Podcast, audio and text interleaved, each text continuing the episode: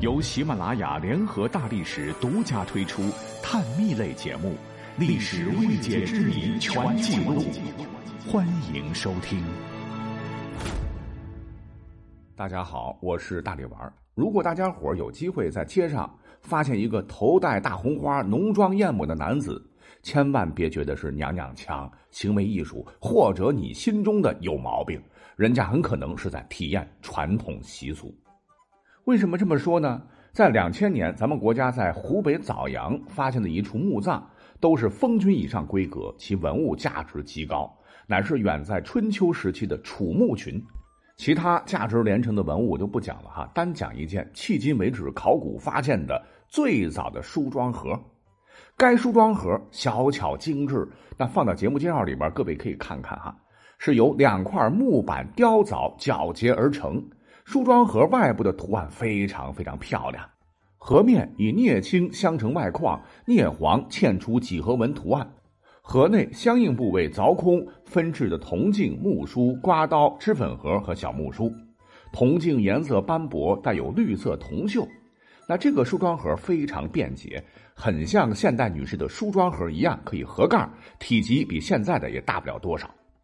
除了功能齐全之外，让所有人大跌眼镜的是这只精致的梳妆盒。您猜主人是谁？竟然是一位男性啊！如果说这个男主人手无缚鸡之力也就罢了，其乃是当时的高级军事将领，一五大三粗的武夫，甚至是在他众多的陪葬品中，还发现了有四个盛放梳妆用具的漆帘，帘内分别装有梳具、妆具、冠与冠缨。也就是说，古时候的男子一定是非常非常臭美的，非常注重修饰外表的，是经常用刮刀修鬓角、刮胡子，并常常用胭脂修饰肤色。就像今天的女子天天要擦粉、涂脂、描眉、画眼才能出门是一样一样。毫不夸张地说，古代男儿化起妆来，比女子也不遑多让。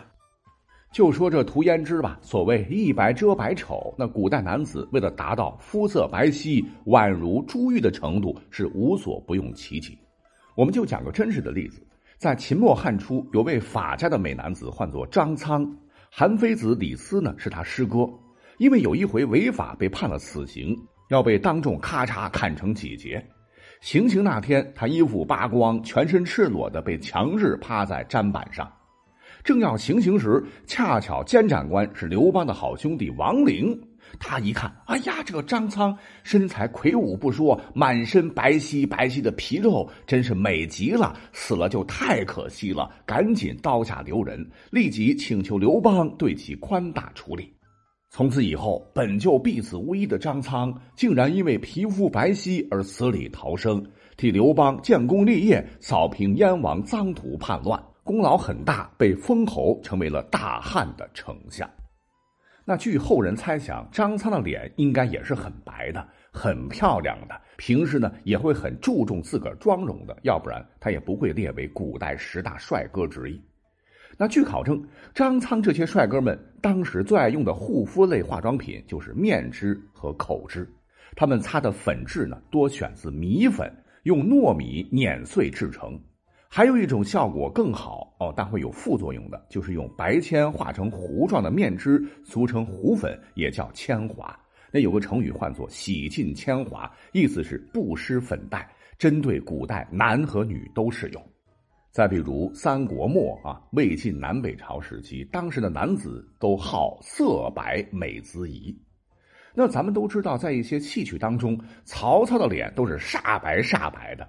其实啊，还真的是误打误撞了。因为三国时敷粉乃是曹家族人的家风，《魏志》里曾记载这么一个故事：有个大文人叫韩丹纯，对曹植非常的仰慕。有一次来拜访曹植时，曹植非常激动，但是呢，他刚洗完澡，没有化妆。尽管他非常非常想和自个儿的偶像见面，但是为了敷粉，竟然让客人在大堂里足足等了一个多时辰。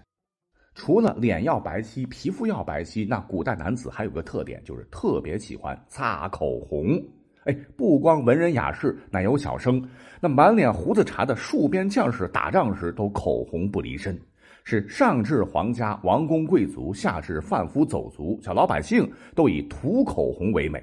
尤其是在唐代，口红竟然也分色号了。有史可查，第一款棒状口红就是唐人发明的。那时候，甚至皇帝还会把口红当作福利。譬如唐高宗李治，堪称口红收集狂人。他不光自个儿涂抹，碰上器重的学士，总是要挑选自个儿珍藏的赏赐给他们。那上行下效，当时男子嘴巴都是红红的，这才是真唐人。那有句话说得好嘛，对美的追求是无止境的。古代男子觉得白脸红唇还不过瘾。还会将时令鲜花或类似花朵的事物插在发髻、鬓角或冠上。古代文人雅士赏花饮酒时，甚至会折花搁以插之。你像咱们都非常喜爱的李白、杜甫，还有什么苏轼、唐寅等男神，头上百分之百都插过花。那尤其是后来的宋朝皇帝，打仗别看不咋地，但是爱美之心是爆棚的。宋真宗、宋神宗、宋徽宗都极其热衷于插花或者簪花，尤以文艺青年宋徽宗为最。史书载其出游必要裹小帽、乘马、簪花三件套才可以出行。